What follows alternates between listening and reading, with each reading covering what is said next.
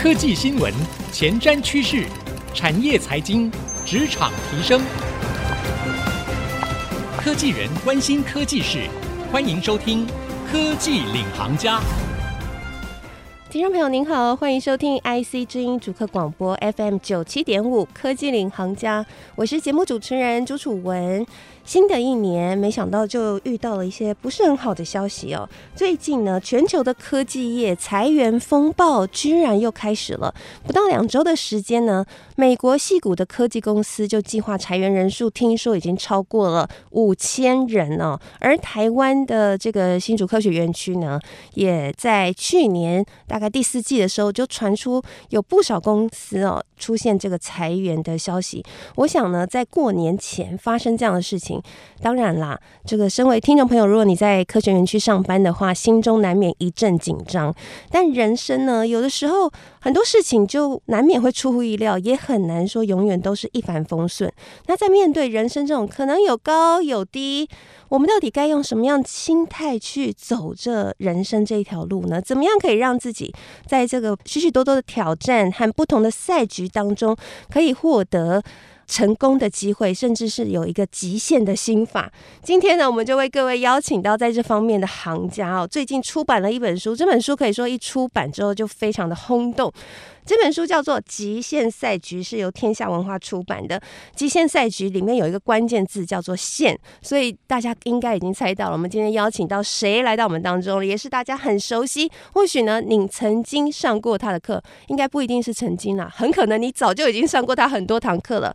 我们今天欢迎到的是知名的企业讲师哦，千万年薪的企业讲师，同时也是知名的畅销书作家谢文宪宪哥来到我们节目，跟我们一起分享。极限赛局，嗨，楚文好，各位亲爱的听众朋友们，大家好。哇，一听到宪哥的声音哦，马上就一扫刚刚的科技业裁员阴霾，没错。有人说，这《极限赛局》这本书哈，它看起来像一本书，实际上是一个像书的行动电源。对，我自己在看这本书的时候，哎，我说真的。看完以后，不知道为什么，真的是充满能量哎！这本书是记录了宪哥你五十五岁以前然后半生人的半生的这个，可能四分之三生啊，四分没有啦，没有啦，可能只有三分之一生啊，说明活到一百二十岁，对不对？就是你的前半生人生的高低起伏。我觉得宪哥这本书里面真的看到两个字，就是真心，因为。很少有人会愿意把自己这么内心的事情，然后不只是写成功的经验，还有包含自己遇到的各种失败，都在里面非常完整的透露出来。而且这个透露是会带给别人正面能量的透露。所以我看完这本书哇，我真的觉得很感动哈，看到快落泪了，觉得很受激励。我想先问一下宪哥，其实你出过了十一本畅销书，很多书都非常的有名啊，像是什么人生准备四十 percent 就可以冲啊，哈，很多这种书。大家都朗朗上口。那出过这么多本书，为什么突然会想要跟天下文化合作，然后出这本《极限赛局》呢？其实，在九十八个月前哦，这本书的最后一篇文章，我自己亲自写的。九十八个月前种的种子，现在才开花。因为九十八个月前，二零一五年的十月份，我在远见华人精英论坛开始撰写专栏。从那个时候开始，我就跟天下文化有一些缘分，包含录他们的一号课堂，然后参加他们的跨年演讲。呃，说实在，就是林天来社长还有玛丽姐给了我很多的机会。有一次在二零二零年的跨年演讲当中，后来因为疫情延到二零二一年的四月，那一场演讲的讲者十个人一字排开在新北市政府，我是倒数第二棒，在我后面的是侯友宜，在我前面的是严长寿，前面还有洪蓝，好，类似像这样阵容非常坚强，还有高希均老师，十个讲者排开，只有我一个人不是在天下文化出书的。我是在城邦商周出书的 啊，那时候他们当然有一直希望我能够写一本书了。我说：“哎呀，其实我也没有什么东西可以写。”直到去年的五月份，我去上了远见 On Air 的 Podcast 访问之后，我出来现场有大概七八个长官就把我团团围住，就跟我 selling 他们的想法，然后跟我们谈他天下文化出书是一个什么样的策略等等啊。总之，我说我不可能再写书，我也跟很多人讲，我不要再写书，我没有什么东西可以写。社长就跟我讲了一件事情，那你不用写啊，你用说的啊。我社长很聪明，对我第一次感觉到说，哦，这样子，那我只要用说的嘛，那说的我就很擅长啊。可是我没有时间写，后来才会有刘子宁在里面帮我撰稿。所以就像楚文讲的，可能这本书跟我过去十本是可能有点不太一样，因为从第三人视角来呃剖析我这个人五十五岁以前的这些思维，我觉得第三人视角给了我非常大的震撼。因为这本书我也只是他访问我什么我就讲什么，整理出来的内容是非常精彩的。嗯，那你自己在采访的过程当中，透过对方的访问嘛，哈、嗯，回顾自己的一生，然后到你看到成品里面，把自己的一生又重新透过别人的视角，嗯、然后完全浏览一次之后，你有什么样的不同的感触吗？嗯，好，我想特别跟楚文讲，因为楚文也写过很多本畅销书，我们自己写书的有时候在校稿的时候，比如说你写的时候是三个月前，校稿的时候可能是三个月后，你都觉得哇塞，我三个月前怎么会写这种东西啊？可是这本书是这样，我校稿的时间长达两个月，嗯，可是我几乎没有改。除了错别字，或者是那个意思不对的，或者是人名写错的那种要改以外，其他我几乎没有改，因为我第一眼看到它就是对的。因为天下文化安排写手给我的时候，他是给我三个履历表，我先看他们三个的履历表，我第一眼就先看中刘子宁。我觉得他年轻，而且他写的东西以前是科技的，然后写的是，哦、他也写科技的，跟我同行的，对，还有写他以前写过三十家，写过年轻人。我在想说，如果我一定要跟年轻人接触的话，如果透过年轻人的笔触，是不是会比比较资深的撰稿者来得好一点？所以这就是我们常讲的以终为始嘛。如果我知道终点我要去哪里，我就从这方面去找到起点。我第一眼见到他，我就觉得他是对的。嗯，因为就是他很甜美，所以是因为外表吗？然后心情会好。我就问他说：“你有没有男朋友？”他说：“有啊，有男朋友我就比较安心一点，因为他要跟着我跑十二次喝咖啡，到处这样上山下海跑，我会总是觉得怕给人家误会哈，所以这样子比较好。而且我在第一次跟他聊天，就是感觉很舒服。他问我问题的时候。”包含他切入议题的方法，我都觉得是一个对的人呐、啊。那一天我是在瑞光路的 Line 上课，上完课晚上八点在对面咖啡厅跟天下文化还有他的编辑碰面。我第一眼就感觉是 OK，他们私底下问我说刘子宁怎么样，我说非常好，我说那就他吧啊，就开始访谈，也没有什么太多的障碍。是去年的七月到九月啊，所以待会刚刚楚文在休息的时候问了我一个问题，说其实去年的七月到九月我发生过几件事情，就是我带他去 Nike。跟着我去上课，啊，他就在后面看我在 Nike 上课的样子，以及有一次就是 Nike 的后两天，我在某一家公司就不要讲了啊，那家公司就是我大发雷霆。直到九月份，我去了瑞士，跟着国家的队的拔河队到瑞士参加世界杯拔河赛，近距离观看郭生教练他在带中华民国拔河队的近距离分享，然后。刘子宁就把这两件事情，包含宪哥为什么会对那些走来走去的企业内训的中高阶主管，以及郭生在督军的现场的状况，做了一个。通盘的整理，我觉得在这里面就大概典型的我的个性都写得非常透彻了。嗯，所以如果你想要更加了解千万企业讲师谢文宪宪哥的话，这一本《极限赛局》可以说是完整的剖析了宪哥的一生，还有他内心的想法，以及呢透过第三人笔触把他个性完整的、很鲜明的呈现 出来。哈，这本书一定要看。那我想呢，在书里面有几个令大家印象很深刻的情节，因为大家看宪哥都是光鲜亮丽的。的一面哇，在台上呢，活力满满。没有宪哥，毕竟你要千万讲师在企业里面无人不知、无人不晓，对不对？但是没想到，原来宪哥也有一些。觉得很辛苦的时刻，甚至是在整个求职的生涯当中，套回我们一开始所说的，人生总是会有无常的时候。最近科技业裁员风波不断，大家都会担心，不管我现在是在什么样的位置，是不是有可能明天就不一样了？毕竟科技业裁员这个也是很难说的哈。那宪哥自己在人生的职涯的过程当中，其实有遇过很多时刻，里面就写到说，你曾经当企业内训的讲师。大家都觉得你做的很好，结果你当到想要跳楼，哇！我看到我很震惊、欸。那是一二年，那是十二年前的事情。对，这是真的。然后还甚至做讲师这个工作，做到在上海机场大哭。嗯嗯其实那是零六年的事情，我都还记得，历历在目。哇，那到底是发生什么事情？然后你怎么走过来的？零六年当然是我创业的第二个月，我是二零零六年的七月一号离职，从外商离开，从事专职讲师。我在八月份就两个月之后，在上海就出事。那个时候我可能有坐骨神经压迫，然后椎间盘突出这一类的毛病，所以我就是很痛啦。在上海浦东机场，他们就给我推轮椅嘛，反正。就是那个帮我推的那个阿姨就看着我说啊，先生你是不是很痛？因为她在看到我要准备进电梯下去三十六号 gate 的时候就痛哭嘛。我其实跟她讲说是很痛，她其实不知道我不是那个腰痛，我是心里很痛，是因为我的妈妈坐轮椅坐了十四年啊，她走的时候是二零零五年，我坐轮椅可能坐不到十四分钟我就受不了。我其实的体会是，如果能可以走路，我干嘛要你推呢？其实我是想到我的母亲呐，啊，所以那段时间我自己很感触，所以我二零零六年回到台湾之后，其实零七年我做了一个非常重要的决定，就是我戒烟。我本来抽了二十年的烟，我把烟就戒掉了，到现在为止一根烟我都不抽了，十六七年了。然后我开始游泳，我也是从零七年才开始游泳，锻炼我的身体。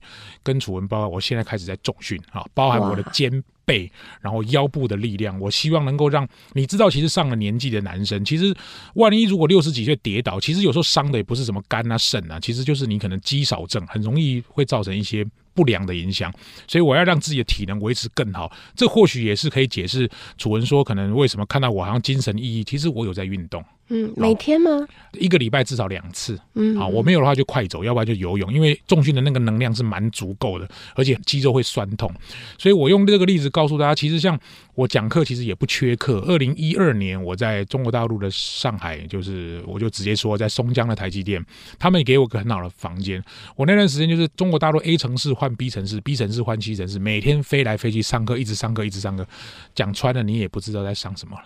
所以那段时间，我刚好有一天，反正助理也离开了，然后司机把我载回来。到二十八楼，我把那个落地窗打开来一看，看到上海车水马龙，我真的有一个念头，说干脆就结束好了。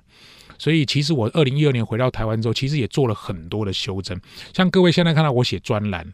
二零一三年开始写的，各位看到我做广播，二零一三年开始做广播，嗯，所以其实我都是遇到一个挫折或低谷之后，我马上生命就会马上转弯，我不会去让命运来安排我，我要主宰我的命运。所以楚文刚好遇到两个很重要的决策点，零六年跟一二年，我在零七年跟。一三年都做了几个很重要的决策，影响到现在的我。嗯，所以对于这些现在面临可能整个大环境景气不太好的科技业上班族，嗯，你有什么建议吗？从这些过往的经历当中，过去不等于未来。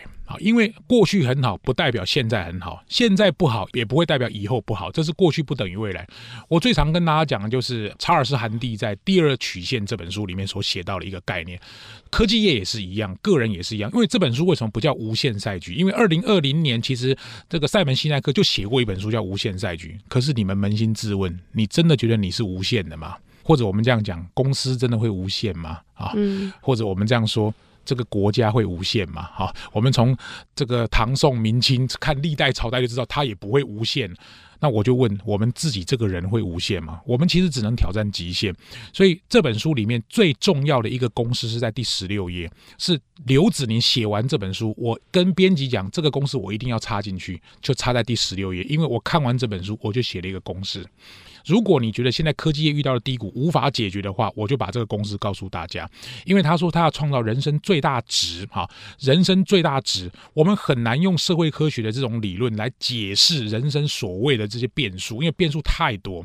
但是我们可以用数学理论来解构人生变数。这个公式大概是这样啊，就是优势加动力，挂号乘上连结。分母是叫做低谷，中括号刮起来，在指数的位置写上使命。好，各位，如果你听听不清楚，没关系，你自己去买一本书，你就知道这个值要越大，分子要越大，分母要越小，或者是如果分子分母不变的情况之下，使命越高，指数就会越高。所以刚刚楚文问到的问题就是低谷怎么办？好，分母就是低谷，低谷这个值只要越大，整个值就越小。所以呢，我们就会鼓励大家，低谷不要掉进去太久。不要掉进去太深。每一个人都有一个自我恢复的能力。我自己人生遇到了几个低谷，都是在最近五年。像二零一九年我得癌症，二零二零年做电视跟电影，电视有成功，电影是失败啊。包含二零二二年我爸爸过世等等几个重要的打击，其实也都让我在二零二二年以后全线开绿灯往前冲。我不会让我自己在低谷等太久，因为人生是非常非常有限的。我在演讲的时候跟所有的朋友讲了一个公式，各位也可以看一下。我很擅长用数学模型来解人生。好，是分母叫七十二，分子叫五十五，就是五十五除以七十二。所谓七十二，是我假设我人生会活到七十二岁。七十二是一个比较 reasonable。如果我活到七十二岁以后，那就算赚到啊。楚文讲我一百二，那不可能，我觉得太多了。七十二就我已经 OK 了。我今年五十五，五十五除以七十二，答案是多少？零点七六四。零点七六四就是百分之七十六点四的意思。零点七六四乘上二十四，什么是二十四？一天就有二十四小时，算出来的数字是十八点三三。十八点三三换成时间制的话，就是十八点二十分。十八点二十分的意思就是傍晚六点二十分。也就是说，我的人生如果要活到七十二岁，我已经来到六点二十分。那我就会问我自己：我还要等吗？如果我要做的事情，我还要等我退休再来做吗？如果我手上有一百万，我如果可以帮助年轻人做一些事，我还要等到我七十岁再来做吗？不用，我现在就可以做。所以我就马上放弃了我的企业内训。开始展开这本书的宣传，这本书的版税就全部捐给台湾运动好事协会。我就看，假设我手上什么东西都不要拿，我可以创造什么极限出来？好，刚刚呢，谢根跟我们分享了他如何去创造人生的极限。那其中呢，很重要的是他的思维公式。哈，这个思维公式里面呢，把低谷变成是分母。分母。那很重要的是，分母越小越好，所以不要在低谷。留太久，这是很重要的一件事情。但宪哥他自己怎么样去度过这个低谷呢？刚刚宪哥有分享了，他靠行动，不断不断的行动来打击低谷里面的问题和困难哦。但是行动还是要有个方向啊，怎么去思考呢？休息一下，广告回来继续收听科技领航家。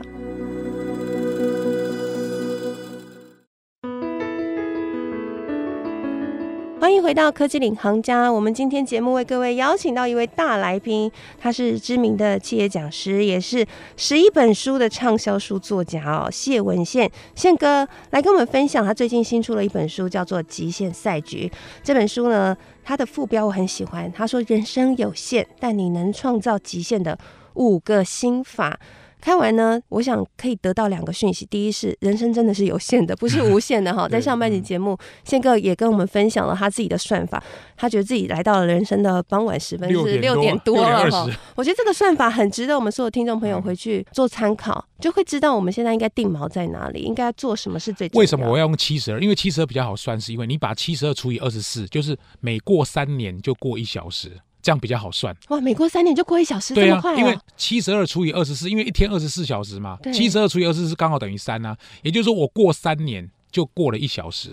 所以我现在是六点的二十分，也就是十八点三三嘛，就十八又三分之一嘛。哇，这个我们这种数学不好的，听起来真的是有点困难。五十四岁，我这样讲，五十四岁就是六点，嗯，五十五岁就是六点二十分，五十五岁、五十六岁就是每隔一岁就隔二十分钟。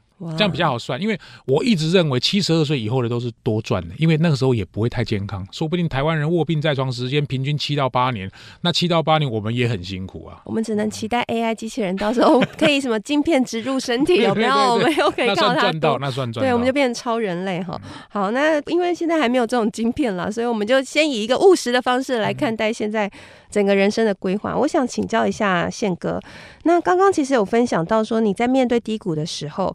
你说每一个低谷都让你做了很多很重大的改变，那我觉得我 get 到一个观念，就是宪哥其实就像你写的那本书《人生准备四十趴就往前冲》，对，所以其实你就是靠行动去做新的尝试，来克服在低谷里面的嗯那一些复杂的心情。嗯可是行动，它还是需要有一个方向，或者说我需要有个动力让我去行动。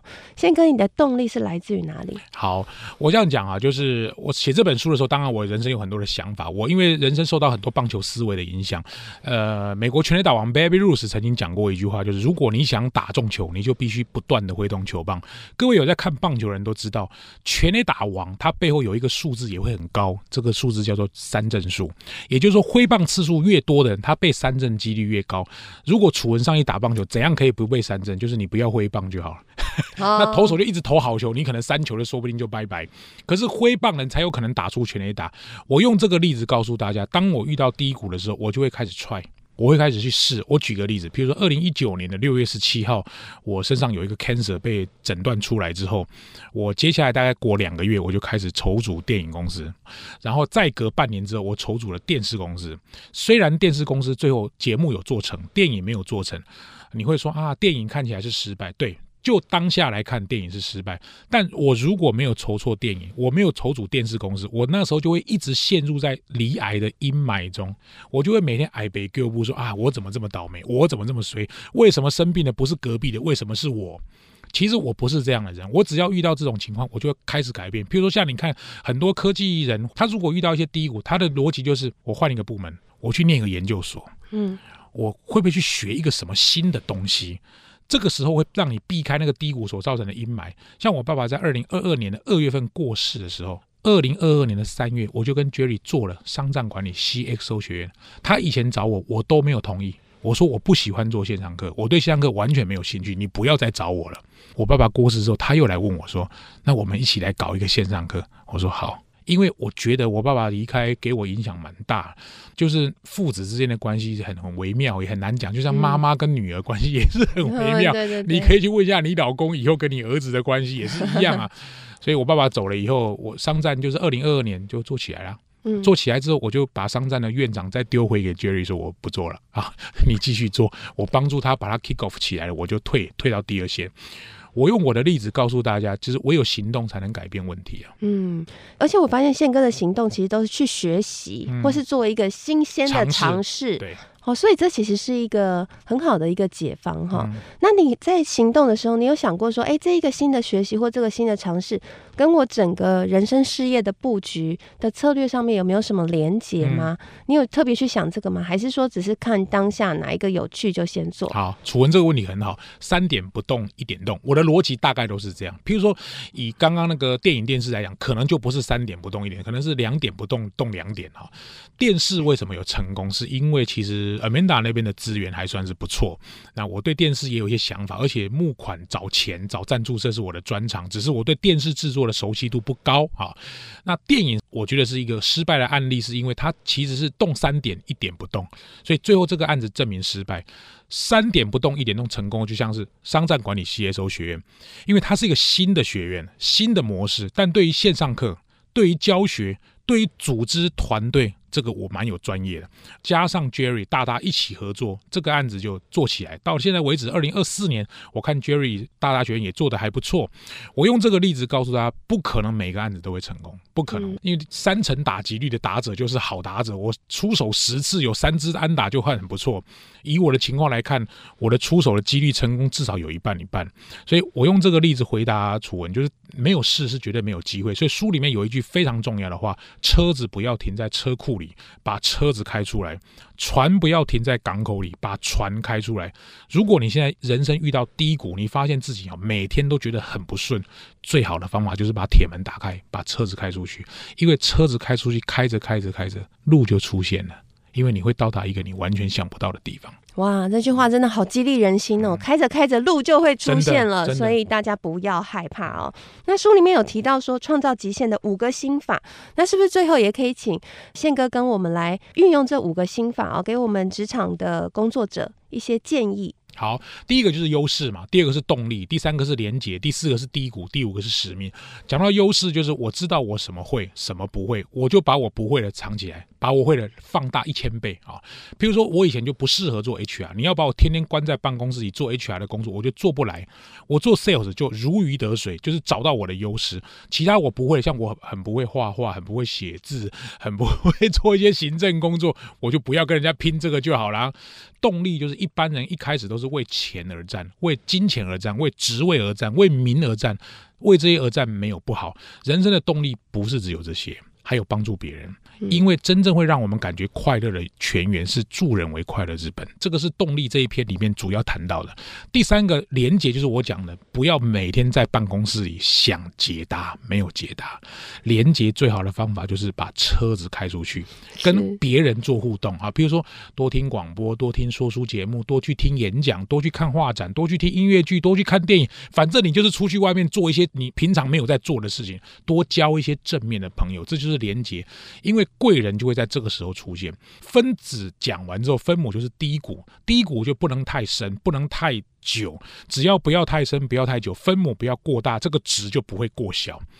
使命是我这三四年比较重要要谈到的东西，就是当我处在低潮的时候，我会看见自己。